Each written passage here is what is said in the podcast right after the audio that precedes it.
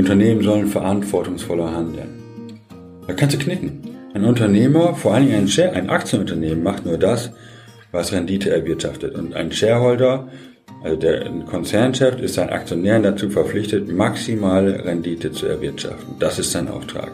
Nicht Nachhaltigkeit, nicht Klimaschutz.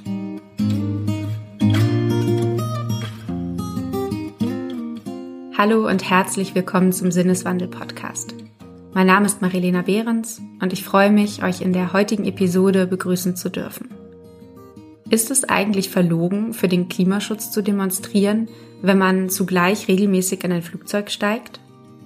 Ist scheinheilig, wer mittags konventionelles Fleisch isst und zugleich mehr Tierwohl einfordert? Nein, meint der Umweltwissenschaftler Michael Kopatz. Politischer Protest sei wichtiger als privater Konsumverzicht. Man könne sehr wohl Selbstbegrenzung fordern, ohne sich selbst begrenzen zu müssen. Ihm zufolge machen ökomoralische Vorwürfe lediglich schlechte Stimmung, bewirken jedoch nichts oder eben nur sehr wenig. Stattdessen plädiert Kopatz für eine sogenannte Ökoroutine, die es uns erst ermöglicht, das zu tun, was wir für richtig halten. Verhältnisse ändern das Verhalten, lautet das Zauberwort. Konkret bedeutet das, Anstelle durch moralische Appelle von Bürgerinnen das richtige Verhalten einzufordern, sei es viel effektiver, die Umstände, das heißt zum Beispiel die Produktion zu verbessern. Also statt von den Menschen einzufordern, weniger zu fliegen, sei es realistischer, die Expansion der Fliegerei insgesamt zu limitieren, da eben ein kollektiv verursachtes Problem nicht individuell gelöst werden könne. Was es mit dem Konzept der Ökoroutine auf sich hat und wie es sich konkret umsetzen ließe, Darüber habe ich mich mit Michael Kopatz, der unter anderem am Wuppertal Institut für Klima, Umwelt und Energie als Projektleiter tätig ist, diskutiert. Er ist ein Mensch, der gewiss kein Blatt vor den Mund nimmt und auch gerne mal aneckt. Und er ist ein Wissenschaftler, dem es gelingt, sein Anliegen einfach, verständlich und mit einer gewissen Prise Humor zu vermitteln. Bevor wir in das Gespräch einsteigen, möchte ich kurz darauf hinweisen, dass ihr uns finanziell unterstützen und damit einen Sinneswandel möglich machen könnt. Der Podcast ist nämlich komplett werbefrei, was er allerdings nur mit eurer Hilfe bleiben kann. Als Fördermitglieder ermöglicht ihr meinem Team und mir die Produktion des Podcasts. Außerdem nehmt ihr automatisch an Verlosungen teil.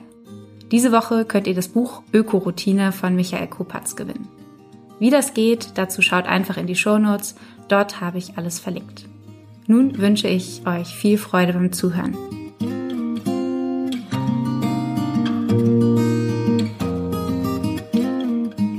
Guten Morgen, Michael. Guten Morgen. Vielen Dank, dass du dir die Zeit nimmst. Äh, vor allem, dass du noch einen kleinen Stopp in Hamburg eingelegt hast. Du bist wie du mir gerade erzählt hast, äh, mit einem Nachtzug von München nach Hamburg äh, gekommen. Plus du hast auch noch dein Klapprad dabei und hast sozusagen die letzte Meile auch noch hier hergeschafft. Ähm, bist du bist du immer so konsequent oder fliegst du heimlich privat auch mal äh, mit dem Billigflieger? Also ich bin in meinem Leben noch nicht sehr oft geflogen und auch noch nicht interkontinental habe da gar nicht so ein großes Bedürfnis, deswegen fällt mir das nicht so schwer. Aber ich habe auch kein eigenes Auto. Und klar, ich versuche schon mit vielen Sachen beispielhaft zu sein. Ich bin bei der GLS Bank, habe Ökostrom, all die Sachen. Ähm, aber ich erhoffe mir nicht, dadurch, dass ich das mache, dass mir jetzt ganz viele mit diesem guten Beispiel folgen und dass das die Welt verändert. Und was, äh, was bewegt dich dann persönlich, das zu tun? Bist du mit solchen, bist du so aufgewachsen, dass das schon immer irgendwie einen gewissen Wert hatte, auch in der Familie? Oder wie hat sich das bei dir ergeben? Gab es da so einen Changing-Moment? Ich bin überhaupt nicht so aufgewachsen. Meine Eltern fahren nach wie vor beim Kreuzfahrtschiff. okay. Ich finde, das war ganz toll, was ich mache, aber in ihrer persönlichen Lebensführung setzen die das nicht um. Ja, und das, das sind unzählige Erlebnisse, die ich hatte, auch jetzt am Wuppertal-Institut mit den Kollegen, uns allen fällt es enorm schwer, das zu tun, was wir für richtig halten. Die Menschen wollen den Klimaschutz, aber am Flughafen sieht man dann immer, wie gut das klappt. Und keiner will verzichten, den Leuten fällt es schwer, einen Anfang zu machen. Mir fällt es nicht so schwer. Warum? Ich glaube, weil ich äh, irgendwann mich betroffen gefühlt habe. Äh, das ging los mit der 19, was ich, Mitte der 80er Jahre mit den ersten Berichten über globale, globale Erwärmung. Im Spiegel war zum Beispiel 1986 ein Titel, wo der Kölner Dom unter Wasser steht und solche Sachen. Und, äh, und das hat mich dann irgendwann angepackt, ja. So wie jetzt die Luisa Neubauer angefasst war dadurch. Es war vor 20 Jahren, vor 30 Jahren auch schon so. Aber damals war man natürlich noch ein ganz einsamer Mohikaner. Da ging es um Umweltpolitik im Kern darum, sauberes Wasser, saubere Luft, äh, saubere Böden, die haben wir immer noch nicht. Aber Luft und Wasser ist viel besser und sauberer geworden. Und dann war die ganze Zeit lang war das Thema Umweltpolitik war abgearbeitet in der Wahrnehmung.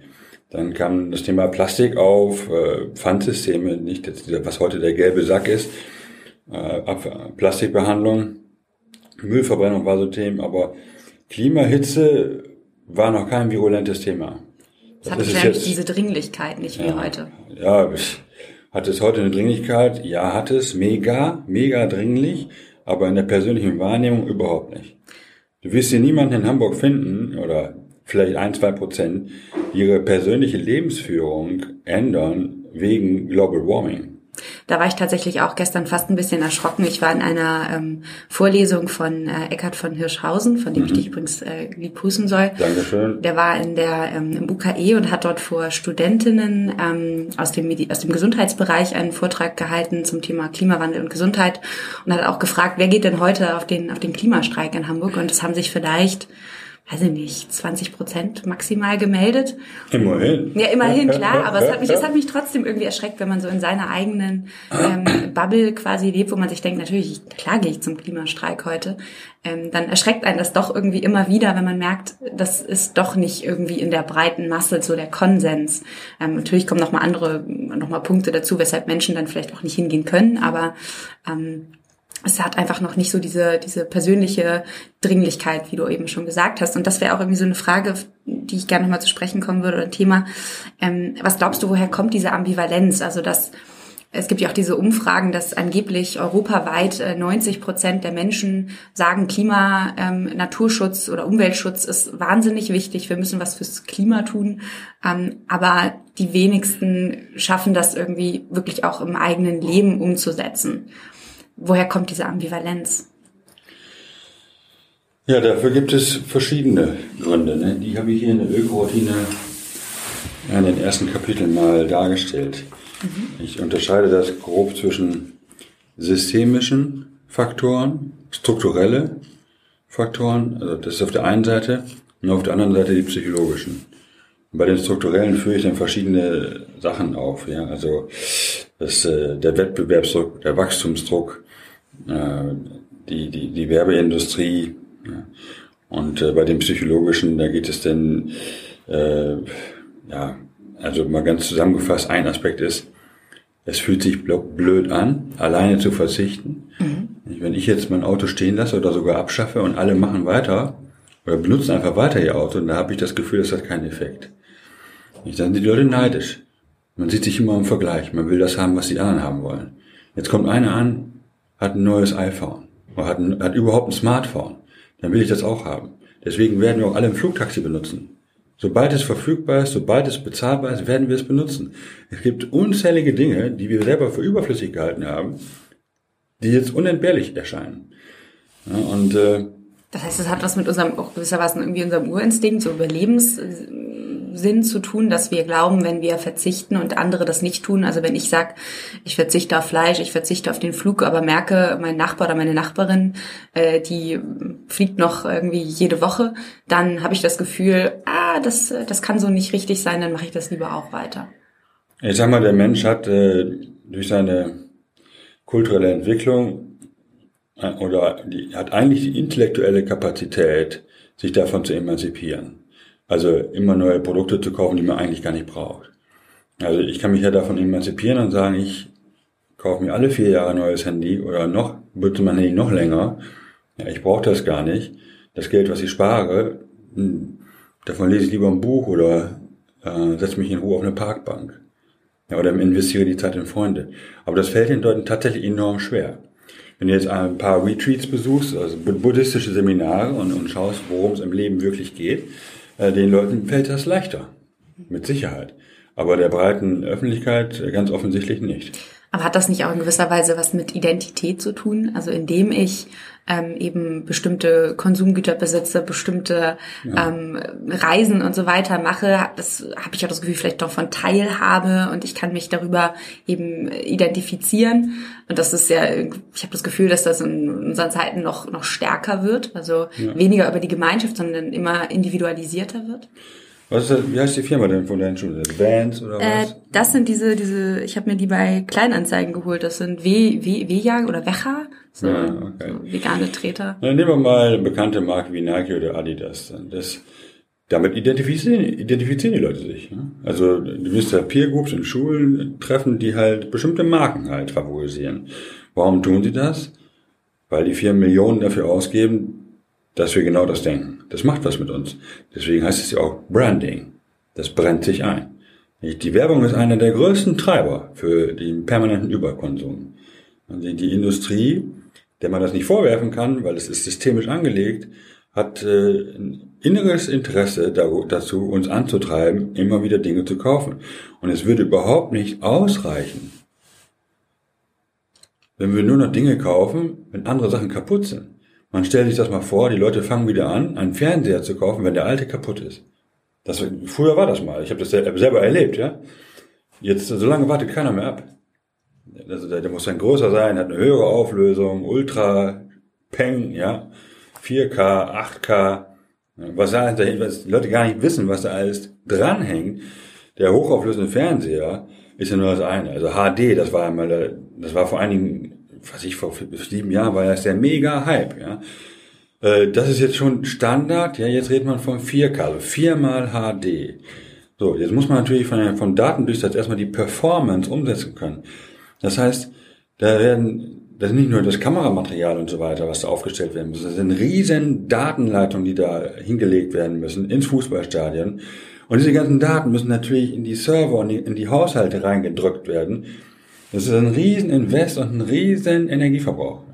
Du hast eben gesagt, dass äh, die Werbeindustrie ein, ein massiver Treiber eben von diesem äh, Konsum ist. Heißt das, dass im Umkehrschluss dann eigentlich die Ökobranche und vielleicht auch eigentlich im Prinzip mehr oder weniger der Verzicht eine stärkere Lobby bräuchte? Die Ökobranche macht ja teilweise genau das Gleiche. Nicht? Die verkaufen, wollen ihre Schuhe auch verkaufen, nur dass sie Öko sind. Damit ist, äh, und das ist nicht besser. Im Grunde ist das, äh, der, der Ökoschuh ist besser. Aber da würde ich nicht dran ansetzen mit der Werbung. Da, der Ansatz der Ökoroutine ist hier zu sagen, wir legen Standards fest, dass alles, was man überhaupt noch kaufen kann, nur noch Öko ist.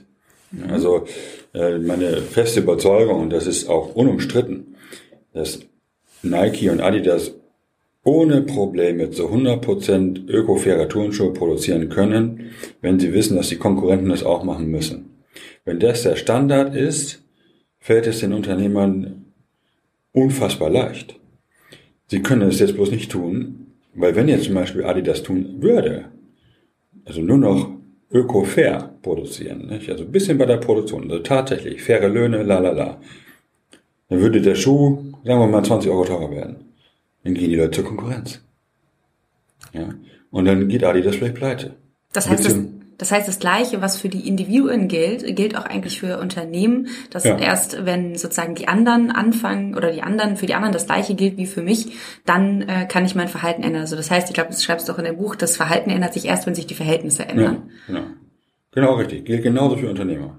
Zeigen auch Befragungen. Ist auch eine Abbildung da drin von einer Studie der Vereinten Nationen, wo tausend Konzernchefs gefragt werden, sogenannte CEOs, was muss geschehen für mehr Nachhaltigkeit in Ihren Unter Unternehmen? Und da sagen acht von zehn dieser Manager, dafür brauche ich radikalere Vorgaben der Politik.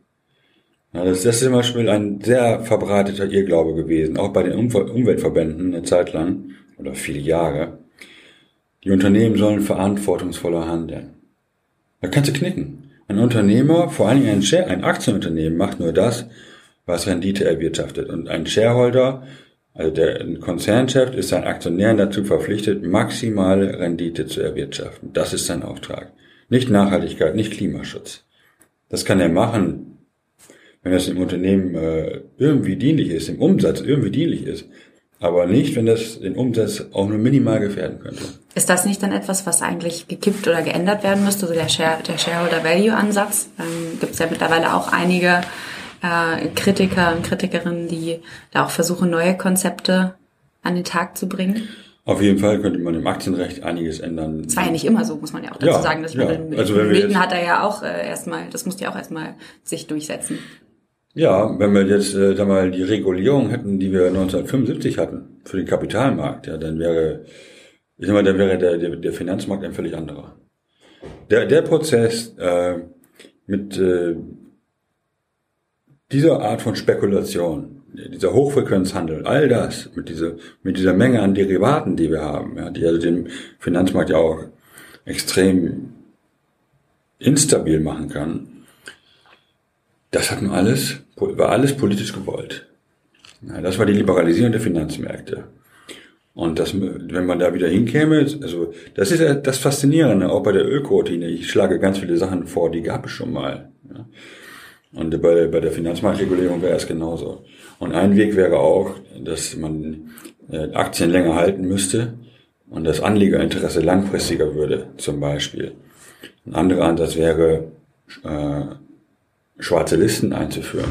Also Unternehmen, die halt an der Börse notiert sind, aber halt bestimmte Menschenrechtskriterien missachten, ja, dass die halt ein schlechtes Ranking kriegen und so. Und dass das, sowas würde sich an der Börse schon bemerkbar machen.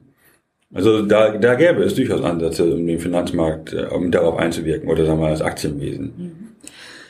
Also das heißt, also du hattest ja auch eben gesagt, letztendlich sowohl die Unternehmen als auch, wobei da waren wir noch gar nicht, aber die Unternehmen wünschen sich auf jeden Fall eigentlich, dass die Zügel angezogen werden und dass die Verhältnisse dahingehend verändert werden, dass sie bessere Entscheidungen treffen können, was ja eventuell dann auch uns als einzelne Individuen entlasten würde.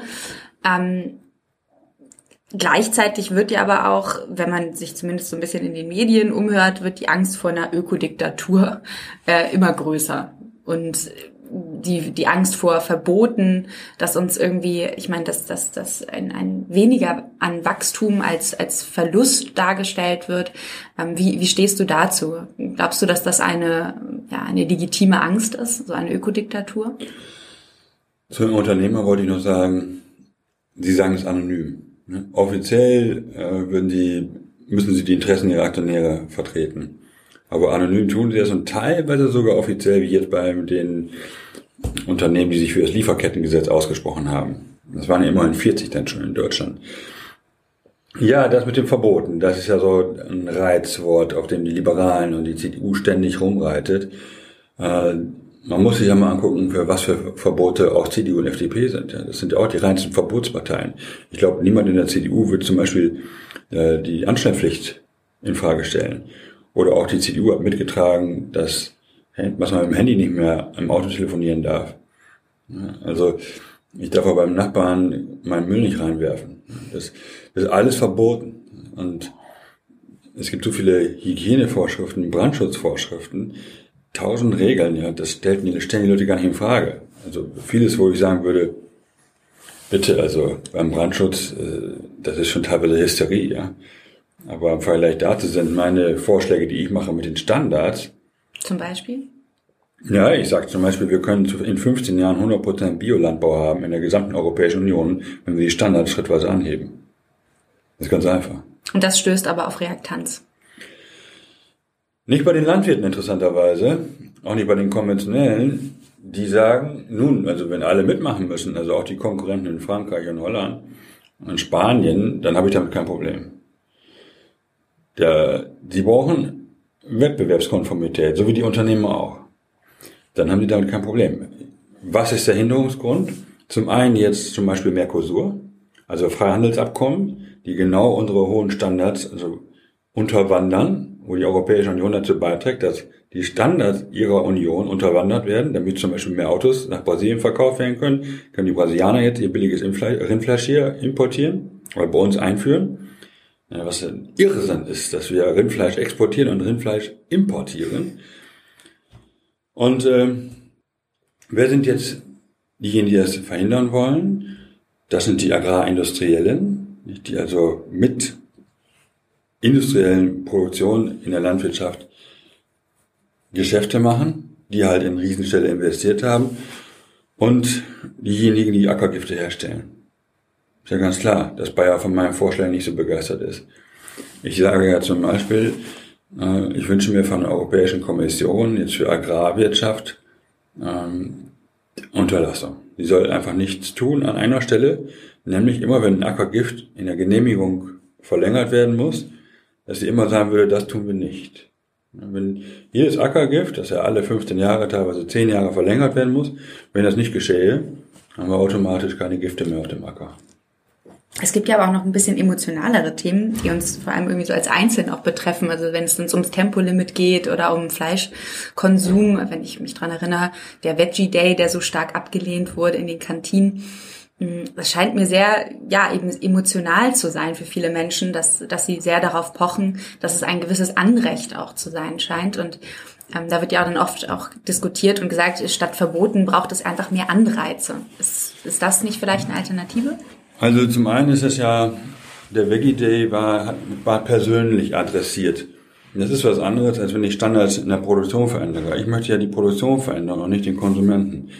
Wenn ich Fleisch teurer mache oder vegetarische Tage einführe, dann spreche ich den Einzelnen äh, direkt an und will von ihm dann durch eine Vorgabe die Veränderung. Das ist viel heikler, auch von der, nicht, von der Sensibilität der Leute. Ähm, Das heißt, die Lösung ist nicht, oder du würdest nicht dafür plädieren, ähm, den, die, das, uns als einzelne Bürgerinnen und Bürger stärker in die Verantwortung zu ziehen, sondern man sollte sozusagen an der Wurzel anpacken. Ja, und was ich noch sagen wollte, ist, dass es mal eine Zeit gab, wo es ja nur den berühmten Sonntagsbraten gab. Und da hat niemand gesagt, ich habe das Recht darauf, jeden Tag ein Bergfleisch zu essen. Jetzt sagen, jetzt tun die Leute so, als wenn die ein Recht darauf hätten. Das heißt, man, man hält das für legitim, was man gerade tut. Und, und, wenn, und dann fühlt man sich in Frage gestellt.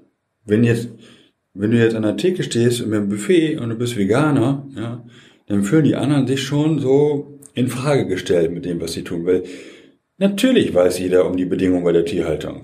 Natürlich haben alle Leute mitbekommen, dass die Böden überdüngt sind, dass die Gewässer belastet sind, dass das ein, hoch, dass das ein Riesenproblem ist. Dass sich selbst der Dümmste hat das mitgekriegt, ja. Kommt ja ständig im Fernsehen. Das, auch Bild berichtet sowas, ja. Kommt keiner dran vorbei. Aber wir können es gut verdrängen. Und dann kommt jemand, der sagt, nee, ich kann das aus ethischen Gründen mit der Tierhaltung. So, der stellt mich in Frage. Und, äh, und deswegen neigen die Leute dazu, mit dieser, zu dieser Ablehnung und sagen, nein, ich äh, habe das Recht auf Raserei. Ne? Das ist auch so ein Ding, dass man, dass die Leute meinen, sie haben ein Recht darauf, mit 180 über die Straße zu fahren. Haben sie nicht. Ja, das ist nicht äh, verfassungsmäßig legitimiert. Was in der Verfassung steht, ist das Recht, Recht auf körperliche Unversehrtheit. Und das wird massiv eingeschränkt. Wenn ich hier in Hamburg an einer stark befahrenen Straße wohne, wird mein verfassungsmäßiges Recht auf körperliche Unversehrtheit extrem eingeschränkt. Wer an einer lauten Straße wohnt, lebt kürzer. Wer an einer schadstoffbelasteten Straße wohnt, lebt kürzer. Und wer hier Fahrrad fährt, gefährdet auch sein Leben. Das kann ich bestätigen, deswegen fahre ich immer mit Helm ähm, und werde von meinen Freunden dafür ein bisschen belächelt, aber ähm, egal. Ähm, was mich jetzt aber trotzdem noch interessieren würde, es ist ja, äh, zumindest habe ich davon gelesen, es ist wissenschaftlich belegt, dass sowohl der moralische Zeigefinger als auch die reine Kommunikation wissenschaftlicher Fakten das Verhalten wenig verändert, sondern es ist tatsächlich eher eine gewisse Emotionalität. Und ich frage mich dann immer, was für andere Mittel gibt es vielleicht noch, um letztendlich äh, Verhaltensveränderungen zu bewirken? Hast du da, ähm, hast du da noch Ideen oder gibt es da noch in deiner Ökoroutine Strategien? Du hast ja gerade Anreize erwähnt. Ne? Das Nudging, äh, dieser Schubser, ist ein so ein Konzept, ähm, wo man halt dafür sorgt, dass bestimmte Voreinstellungen schon gegeben sind. Also dass der Drucker immer schon mal auf Spareinstellungen gestellt ist oder der Kühlschrank auf die kleinste Stufe eingestellt ist, wenn man, wenn er ausgeliefert wird. Ähm, der Organ, diese Organspende war auch jetzt so eine Diskussion, nicht, dass man automatisch Organspender ist äh, es sei denn, man lehnt ab. Das, in Spanien sind, gibt es überhaupt kein Problem mit Organspendern, weil alle automatisch Spender sind. Und bei uns ist es halt umgekehrt. Man muss sich melden dafür. Und leider ist es jetzt immer noch so nach dem letzten Entscheid im Bundestag. Und das sind so, so Grundeinstellungen, die schon einiges bewirken können. Aber auch das wird dann teilweise als paternalist, paternalistisch abgetan.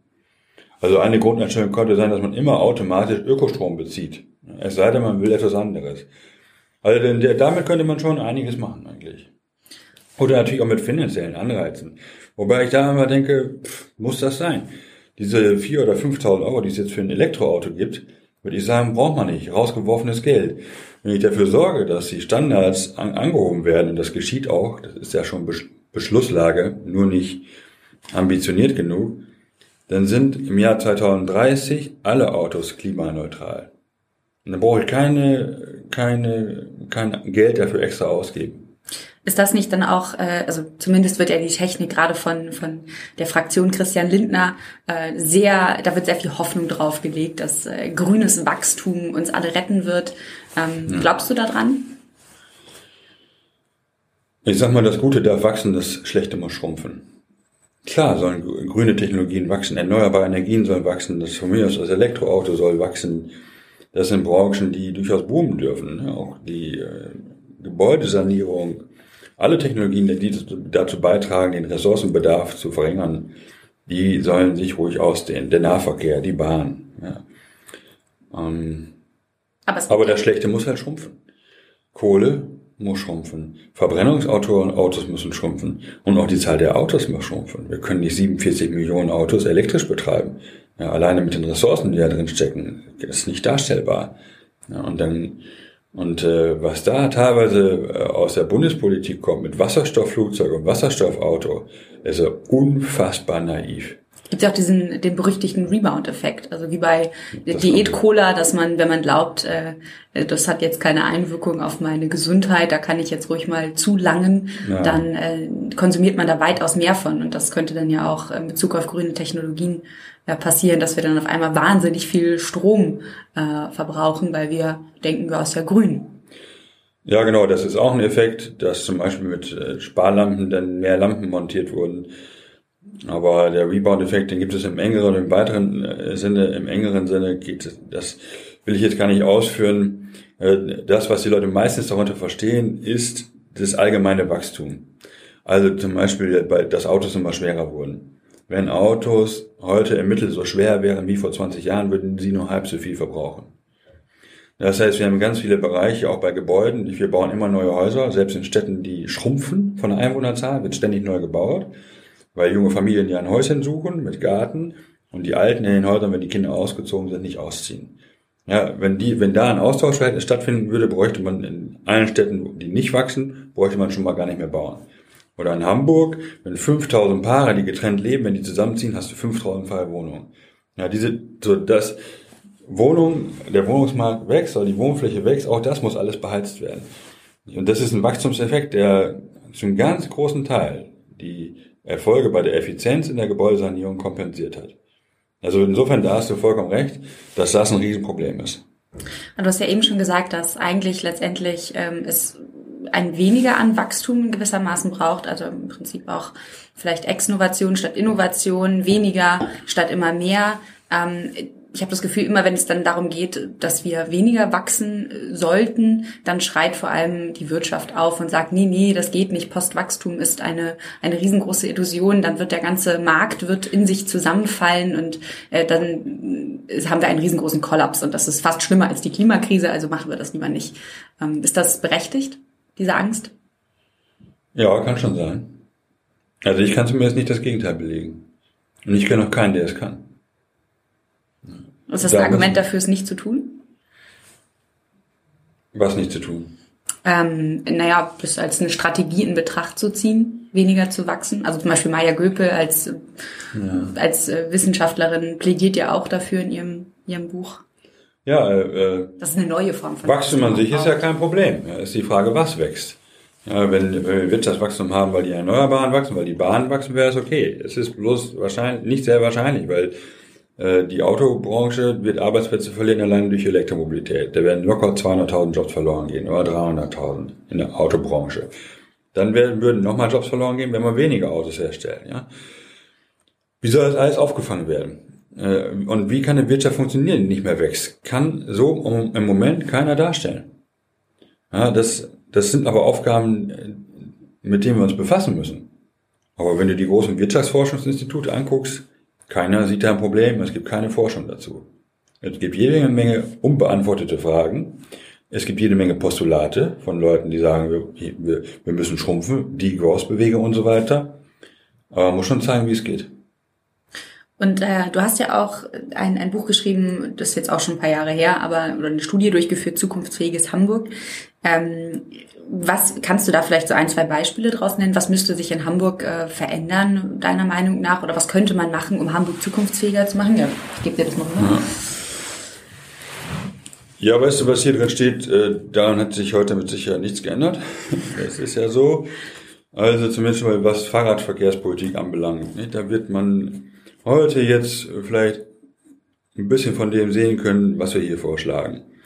Äh, natürlich geht es um Parkplatzrückbau, Ausbau von Fahrradwegen, äh, Tempo 30, die Zahl der Autos also grundsätzlich in der Stadt äh, zu verringern. Der Punkt ist halt, von alleine geschieht es nicht. Ja?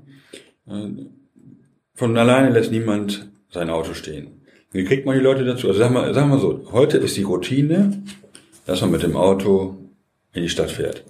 Vor am besten noch, also wenn man jetzt außerhalb wohnt, vor sein Lieblingsgeschäft zum Einkauf.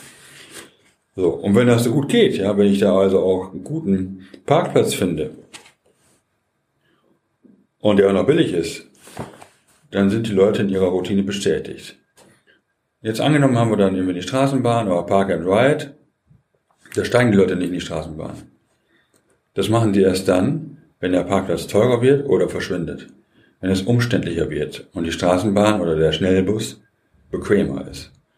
Und das ist das Learning, was in den Städten jetzt stattfinden muss. Ja. Oder wenn, das, wenn man mit dem Fahrrad wirklich sich gut aufgehoben fühlt, weil man einen breiten, sicheren Radweg hat. Ja, und da müssen wir jetzt den Verkehrsraum neu aufteilen, das kriegt man jetzt ja mit. Müssen Parkplätze müssen abgebaut werden, zu einem Radweg umgebaut werden. Es geschieht ja jetzt teilweise auch in Hamburg. In München habe ich jetzt, wo ich gestern war, erfahren, sind 800 Parkplätze zurückgebaut worden im letzten Jahr.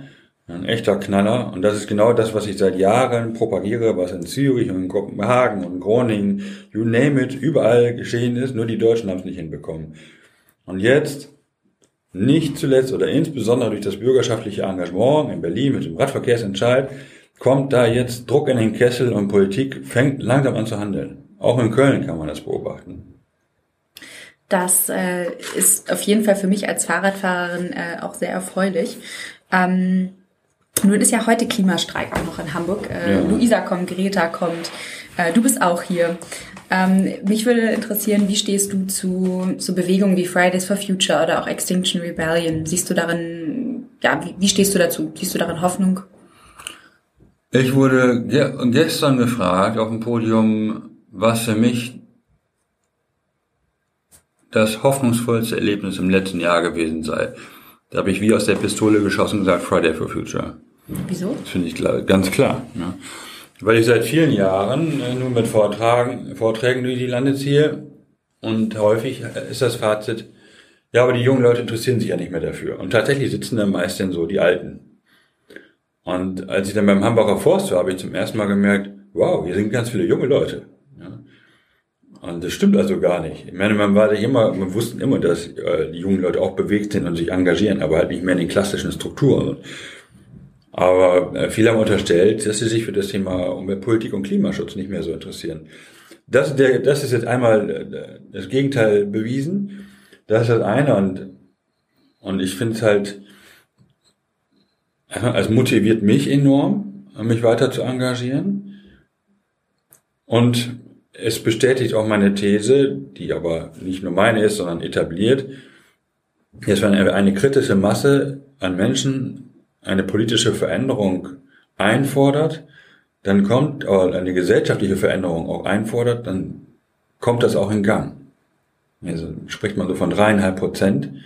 Und Friday for Future, auch wenn jetzt viele enttäuscht sind, weil es bloß ein Klimapäckchen geworden ist, äh, haben dafür gesorgt, dass es überhaupt dieses Klimapäckchen gab. Und dass auch Markus Söder jetzt nicht Bäume umarmt und so. Das haben die ausgelöst und das ist, finde ich, schon eine ganze Menge. Das heißt, auch wenn oft die, ähm, ja, die politischen ähm, Maßnahmen, die resultieren, wie eben das Klimapaket, die nicht zufriedenstellend sind, lohnt es sich dennoch, auf die Straße zu gehen. Und du würdest sagen, macht das, egal ob alt oder jung, ihr solltet damit Flagge ja, zeigen? Ja, nachlegen. Nicht, nicht, nicht locker lassen. Ne? Das muss jetzt nicht die klassische Demo sein, das kann, können andere äh, Ansätze sein, aber Druck machen, in irgendeiner Form sich engagieren. Nicht, äh, für Standards und Limits, wie ich in der Öko-Routine äh, aufgreife, das, das manifestiert sich zum Beispiel jetzt an einer Demonstration gegen den Ausbau eines Flughafens. Ich plädiere dafür bei den Limits unter anderem dafür, dass Flughäfen nicht ausgebaut werden. Ganz einfach eigentlich. Und dass die Flugsicherungsbehörde keine weiteren Slots vergibt für Starts und Landungen. Unfassbar einfach. Auch hier müsste die Bundesregierung einfach nichts tun. Wenn sie nichts täte, könnte der Flugverkehr nicht wachsen, wenn, wenn man nicht ausbauen würde. Und äh, aber es wird ausgebaut. So, ich meine, Berlin hat es jetzt gerade super hinbekommen mit dem Limit. Ähm, aber ansonsten äh, wird Frankfurt wird ausgebaut, München will eine weitere Startbahn bauen, die werden die auch kriegen früher oder später. Es sei denn, Bürger gehen hin und sagen, wir wollen das nicht. Und da sind wir dann gefragt. Es werden alle Leute weiter fliegen, auch die, die Hörer hier von dem Podcast werden fliegen. Ja. Was könnte man als Ausgleich tun? Ja, man kann mal Atmosphäre ausgleichen. Noch viel besser fände ich, wenn die Leute zu einer Demo gehen gegen den Ausbau eines Flughafens. Zum Beispiel in Frankfurt wird jeden Montag demonstriert gegen den Ausbau des Flughafens. Aber da würden ja jetzt einige wieder sagen, äh, das ist jetzt nicht total irgendwie ambivalent, also einerseits zu fliegen und andererseits irgendwie auf dem Flughafen zu demonstrieren und zu sagen, hallo, baut den nicht aus? Ja, das ist ja genau diese Moralisierung, die einen so schikaniert. Den Friday for Future Leuten wurde ja häufig vorgeworfen, ja, du bist ja auch schon geflogen. Und damit hat man das Recht verwirkt, für Klimaschutz zu demonstrieren? Eben nicht, ja. Ich kann gegen den Ausbau eines Flughafens demonstrieren und gleichzeitig geflogen sein. Das ist ein scheinbarer Widerspruch, aber persönlich zu verzichten ist was anderes, als dafür zu sorgen, dass das System, dass systemisch festgelegt wird, dass es nicht weiter wachsen kann. Ja, das ist so, dass man sich, das ist wie ein Gesellschaftsvertrag. Man verabredet sich darauf, wir wollen hier kein Wachstum mehr, jetzt zum Beispiel beim Flugverkehr, Ne? Äh, und, und wir brauchen das genau deshalb, weil ich selber es nicht schaffe, zu verzichten. Anderes Beispiel, ich hatte einen Kollegen, der sehr gerne schnell Auto fuhr und die Grünen gewählt hat. Oder bei den Grünen war auch. Das lag schon einfach daran, also ich habe das selber erlebt, dass er auf der Autobahn dieses Gefühl unerträglich fand, äh, ständig überholt zu werden. Deswegen ist er für das Tempolimit. Ja, dann machen alle mit. Und dann fühlt sich das für ihn gar nicht mehr so blöd an. I will if you will ist da das Motto. Ich mach mit, wenn du mitmachst. Ich, auch ohne eigenes Auto zu leben, fällt einem viel leichter, wenn in dem Quartier alle kein eigenes Auto haben. Wie ich gesagt habe, alle sehen sich im Vergleich. Da schließt sich der Kreis. Und das gilt dann, gilt dann auch für diese Argumentation. Das heißt, äh, da würdest du auch den größeren Hebel sehen, anstatt jetzt, dass jeder sein eigenes Leben dahingehend optimiert, irgendwie Zero Waste zu machen und immer effizienter zu leben im Sinne der Nachhaltigkeit, lieber sich äh, zusammentun und politisch aktiv werden.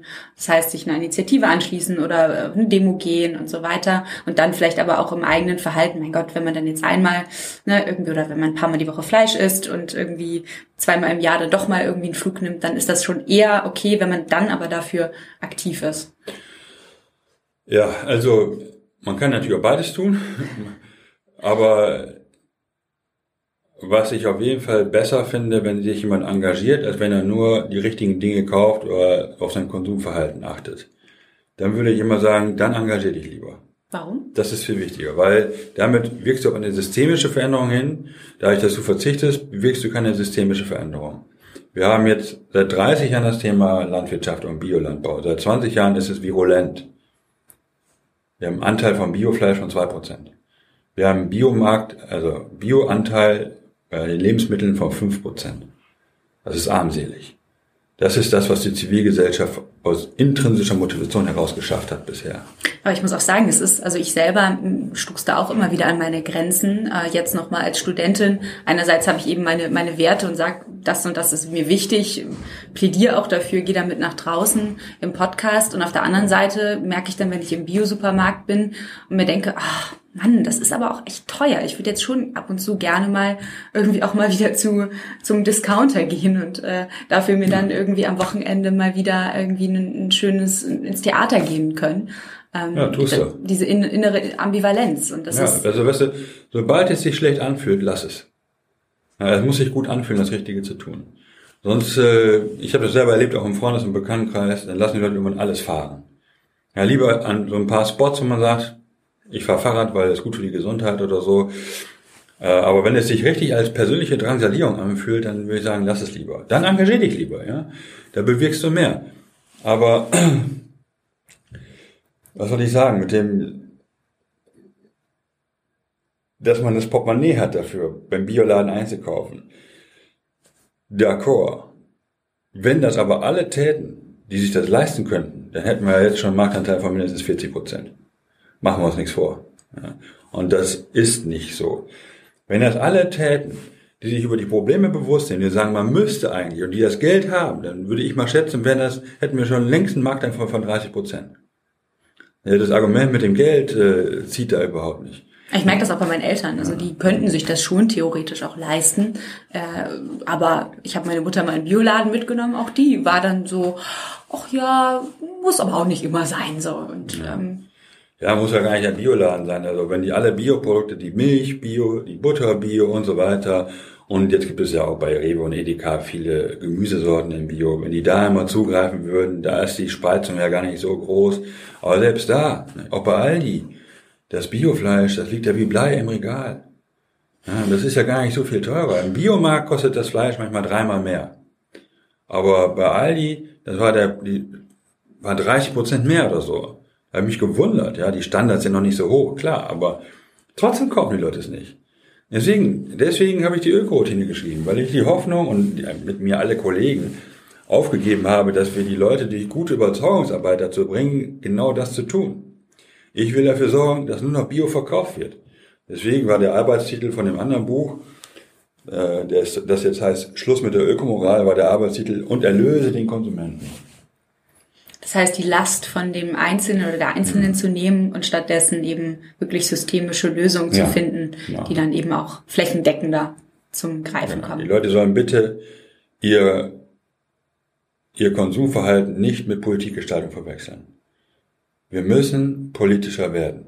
Und zwar genau diejenigen, die jetzt womöglich auch zuhören, die sich nämlich Gedanken machen über das, was ist und das, wie es sein soll oder wie es sein wird oder was man verhindern muss. Genau diejenigen sind gefordert, sich zu engagieren. In irgendeiner Form. Das muss nicht nur eine Demo sein, das kann äh, die Unterstützung einer Partei sein, einer Initiative, finanziell oder durch Aktionen. Viele brauchen Unterstützung bei Plakataktionen, äh, Flyer drucken, verteilen, äh, irgendwelche Aufkleber äh, dran pappen. Beim Wahlkampf, äh, die Parteien brauchen Unterstützung. Äh, beim Radentscheid solche Bürgerentscheide mit zu unterstützen, sind alles sind da, sind, ist handfeste Arbeit gefragt. Und das, der, der Lohn, den man dafür bekommt, ist Sinnstiftung. Man hat das Gefühl, etwas Sinnvolles geleistet zu haben. Und es ist zehnmal sinnvoller oder sinnstiftender, als ein neues iPhone zu kaufen. Ja, und that's a benefit. Und, und deswegen würde ich immer alle dazu ermuntern, misch dich ein. Und wenn man jetzt zum Beispiel in Berlin bei der Demo, jetzt im Januar würde ich das empfehlen, zur Grünen Woche wieder, wir haben es satt, heißt die, da merkt man auch, man ist nicht alleine. Das fühlt sich auch ganz gut an. Es sind viele junge Leute auch, da ist eine gute Stimmung. Und, äh, und mir macht es Mut, dafür äh, nicht aufzugeben. Das wäre jetzt auch meine Frage gewesen. Was, was, was lässt dich nicht die Hoffnung aufgeben und lässt dir auch dein, dein Humor bewahren? Äh? Ja, also Humor ist wichtig. Bei meinen Vorträgen arrangiere ich immer viele Lacher. Das kann ich bestätigen. Dann sind die Leute nicht so mh, hm, nicht nur betroffen, sondern fühlen sich besser abgeholt. Ist ja schon alles traurig genug, sage ich mal. Äh, aber ich habe natürlich auch Phasen, wo ich denke, boah, ne, das ist jetzt wieder echt frustrierend, auch in der Kommunalpolitik. Oder in einem Feste willst du drei Parkplätze abbauen. Und dann gibt's ja riesige Widerstände. Die Leute werden wütend, ja. Und so, das zieht einen runter. Und immer an solchen düsteren Momenten denke ich dann daran, dass meine Kinder, die jetzt beide ausgezogen sind, äh, dass sie auch mal Kinder haben und wenn meine Enkel so 14 sind, dass sie mich dann fragen, sag mal, Papa, ja Opa, was hast du eigentlich gegen die Klimahitze unternommen? Und da werde ich halt nicht sagen, das äh, habe ich ja gar nicht mitbekommen. Oder das war noch gar nicht geklärt, die Experten waren sich gar nicht einig. Oder was man ja auch kannte, ne, was hätte ich schon tun sollen? Oder was auch gesagt wurde, ja, aber die anderen waren ja schuld. All das werde ich nicht sagen. Ich werde sagen können, ich habe gekämpft, ich habe versucht, das zu verhindern, meinen Beitrag zu leisten. Und allein an dieser Gedanke ist dann doch schon wieder recht zufriedenstellend, wo ich sage, das fühlt sich gut an und holt mich dann manchmal wieder aus dem Tief. Meine letzte Frage an dich wäre, ähm, wie gesagt, Klimastreik ist ja heute. Was, äh, wenn du jetzt auf den, auf den Klimastreik gehen würdest, was würde auf deinem Plakat stehen?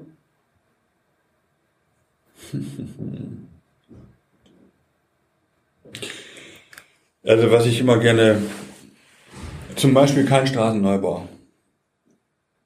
Also es muss ja jetzt sehr knapp sein, was auf dem Plakat passt und die Leute verstehen. Das wäre zum Beispiel eine Formel, die ich auch, das ist ein Limit, für das ich plädiere. Auch hier wieder Unterlassung, etwas nicht zu tun, keine neuen Straßen bauen. Denn jede neue Straße bringt mehr Verkehr. Ähm, in der Öko-Routine beschreibe ich das auch. Das ist wirklich so, ist verkehrswissenschaftlich eindeutig.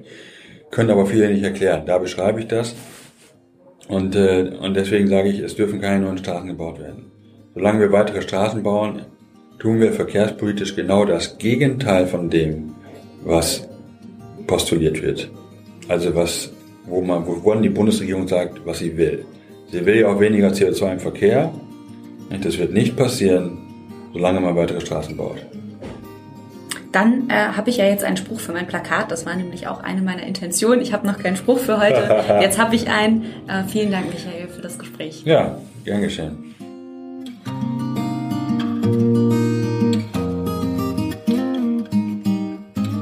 Ich danke euch fürs Zuhören und hoffe, ihr konntet etwas für euch mitnehmen. Wenn euch die Episode gefallen hat, dann teilt sie gerne mit anderen. Und natürlich würde ich mich besonders freuen, wenn auch ihr als Mitglieder einen Sinneswandel möglich macht.